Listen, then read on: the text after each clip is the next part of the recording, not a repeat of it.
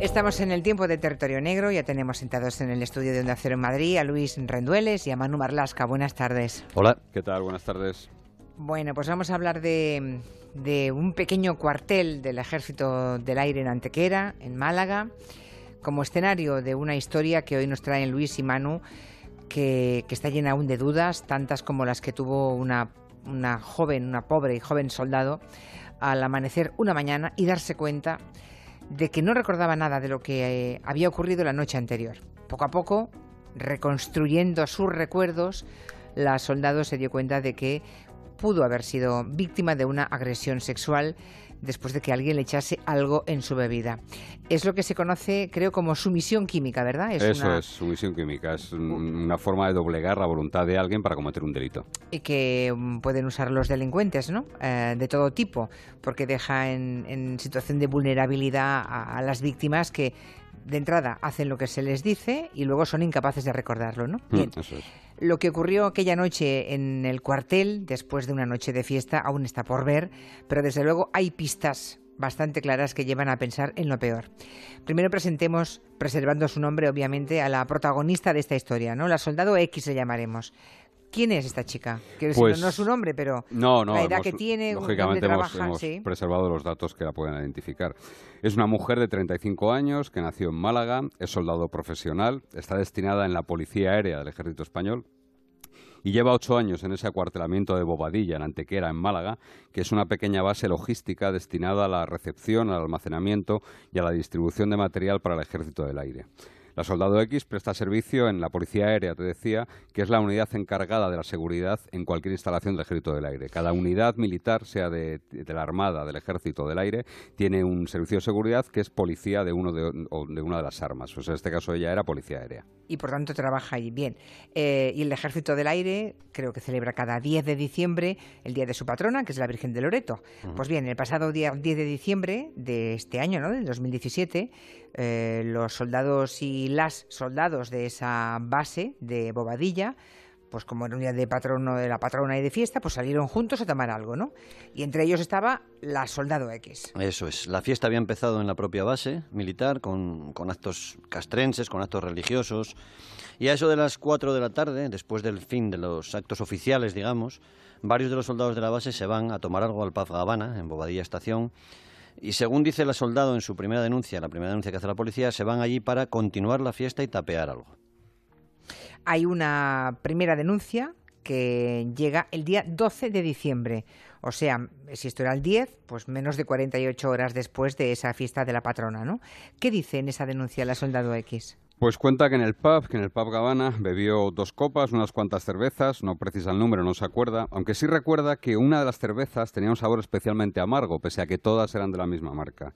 La soldado dice que a la una de la mañana más o menos regresa al cuartel y que, y lo dice textualmente, debido a lo perjudicada que iba, así lo cuenta, un cabo amigo suyo le acompaña hasta la habitación de una compañera que no dormía allí aquella noche, le ayuda a ponerse el pijama y la acuesta. La mujer relata a los agentes en la comisaría de Antequera que todo eso lo sabe porque se lo ha contado el cabo, ya que ella confiesa no recordar nada desde 12 horas antes. La soldado X cuenta que a la mañana siguiente se había levantado con un dolor de cabeza muy fuerte, que habló con una compañera, con otra soldado y también con un jefe, con, con el cabo, que la acompañó a acostarse. Los dos le dicen a ella que la noche anterior estaba muy rara y le sugieren que quizás la hubieran drogado sin que ella se, diese cuenta. ¿no? El cabo le, le entrega incluso un test de detección de drogas que tenía guardado desde hace años. De hecho, el test estaba caducado ella, ella hace el test y da positivo en barbitúricos. Y después de hacerse esa prueba, ella decide contar lo que ha ocurrido a sus superiores, a sus jefes, que le dicen que tiene que denunciar lo que ha ocurrido. Y por tanto lo hace, aunque en esa denuncia la soldado no habla en ningún momento todavía de agresión sexual, ¿no? No, no, no, no dice nada de eso porque además insiste en que no, no recuerda nada. De hecho, aclara que no presenta en su cuerpo ninguna señal de abuso o signos de violencia. Pese a ello, la policía lo que hace es seguir el protocolo y le pide la ropa que llevaba puesta esa noche. Dos camisetas interiores, unos leggings, unas medias, un vestido, un sujetador y unas bragas. Todo ello se envía al laboratorio en busca precisamente de algún rastro de ADN que pudiese confirmar o no una agresión sexual.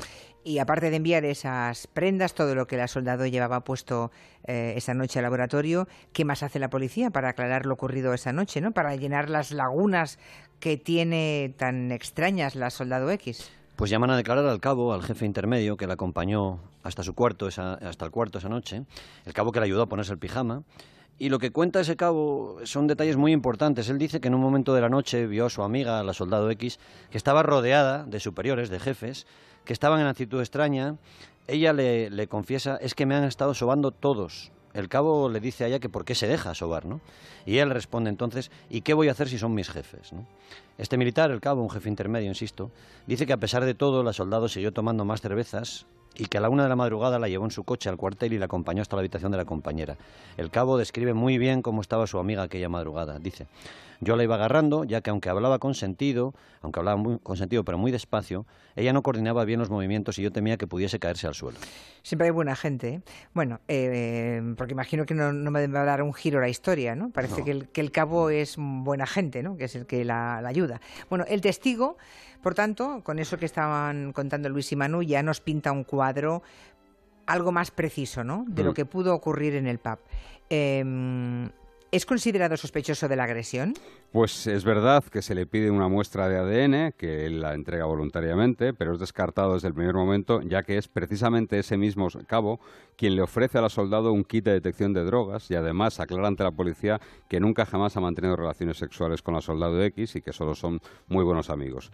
El cabo, eso sí, vuelve cuatro días después a la comisaría, y este matiz es muy importante, para matizar que aunque en un primer momento dijo que vio a su amiga rodeada de jefes, que no, que no puede recordar con precisión quiénes la rodeaban. Es muy importante porque ella le había dicho que la estaban sobando y no podía quejarse porque eran sus jefes. Exacto, exacto. O sea, el, cabo la ayuda ¿eh? con todo lo que estamos contando, pero luego cuando eh, no quiere decir quiénes son. Vamos, dice que no se acuerda. Así que la noche sigue rodeada de lagunas, pero el día 22, la soldado X vuelve a la comisaría y ahí las cosas cambian, y, mucho. Sí, esta militar vuelve y comienza a dar muchos más detalles de lo ocurrido. Dice que en un momento de aquella noche un sargento primero, también jefe suyo por tanto, Comenzó a acariciarle la pierna mientras otro militar, que ya no recuerda quién fue exactamente, le tocaba la parte posterior del muslo y otros dos, que tampoco recuerda quiénes eran, le susurraban al oído, es que no veas cómo vienes.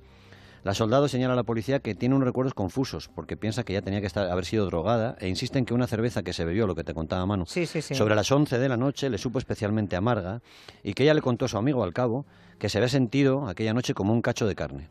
La soldado X le cuenta también a la Policía Nacional que tiene un compañero militar que siempre está intentando ligar con ella y que en varias ocasiones le ha dicho que iba a tener que drogarla para conseguir tener relaciones sexuales con ella.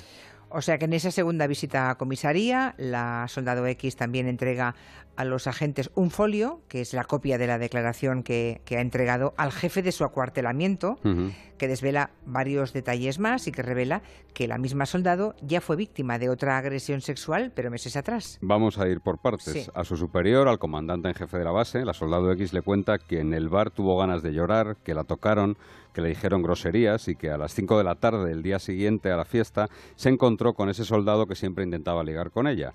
Él le insinuó que se había pasado con las copas y ella le dijo que no, que no había bebido tanto y que además se había hecho un test de drogas y que le había dado positivo a barbitúricos. Y la soldado X escribe textualmente a su jefe. Él le quitó importancia y me dijo que la próxima vez vigilara mi vaso.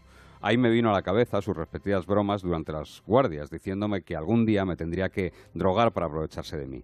Y en el último párrafo de la carta que le envía a su comandante en jefe, la soldado añade, en algunas otras ocasiones he estado en situaciones de acoso sexual por parte de algunos compañeros y concretamente en una de ellas hubo abuso sexual por parte de un soldado.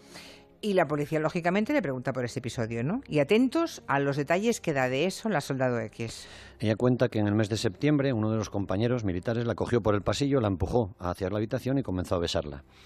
Ella asegura que aquello no le desagradó y que continuaron besándose, pero el soldado quería seguir y ella no. Así se lo hizo saber ella varias veces y aprovechó la llegada de otro compañero para zafarse de él momentáneamente. Pero el militar insistió, siguió tocándola y acabó intentando penetrarla analmente cuando ella le dijo que tenía el periodo. No lo consiguió finalmente el agresor y la recriminó por haber manchado de sangre la cama y el suelo. Este episodio es, es terrible, pero ocurrió en septiembre y la Soldado X lo cuenta en diciembre, ¿no? ¿Por qué lo cuenta dos meses más tarde? Bueno, ya lo que le cuenta la policía es que entonces no se lo contó a nadie porque le daba vergüenza y por lo que pudiesen pensar el resto de sus compañeros. Hablamos siempre de lo mismo, ¿eh? o sea, la víctima convertida en la que tiene que avergonzarse. Hablamos de una base pequeña, no hablamos de un gran acuartelamiento, sino que hablamos de una base bastante pequeñita. ¿eh? Incluso le pidió a su presunto agresor, ella le pide a su agresor que no le cuente nada a nadie, que no quería dañar su reputación y que era muy vergonzoso para ella lo que había pasado. En esta segunda visita a comisaría, la mujer dice que además se va a someter a una sesión de hipnosis por consejo de un psicólogo para tratar de reconstruir la noche de la fiesta de la patrona y lo que ocurrió. Así que la policía ya no investiga una, sino que está investigando ya dos agresiones sexuales a la misma persona. Así es, y lo primero que hicieron fue citar al, al supuesto autor de la primera agresión, de la de septiembre.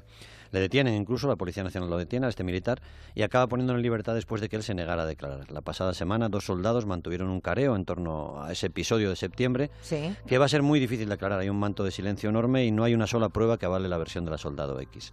En la segunda agresión, la que se produce tras la fiesta de la patrona, la última, la ciencia sí que ha echado una mano a la, a la policía y también a la víctima, porque en unas medias que entrega la soldado X, el laboratorio ha encontrado restos de semen. Ese hallazgo, lógicamente, restos de semen, es una pieza importante, ¿no? Para ir armando ese puzzle.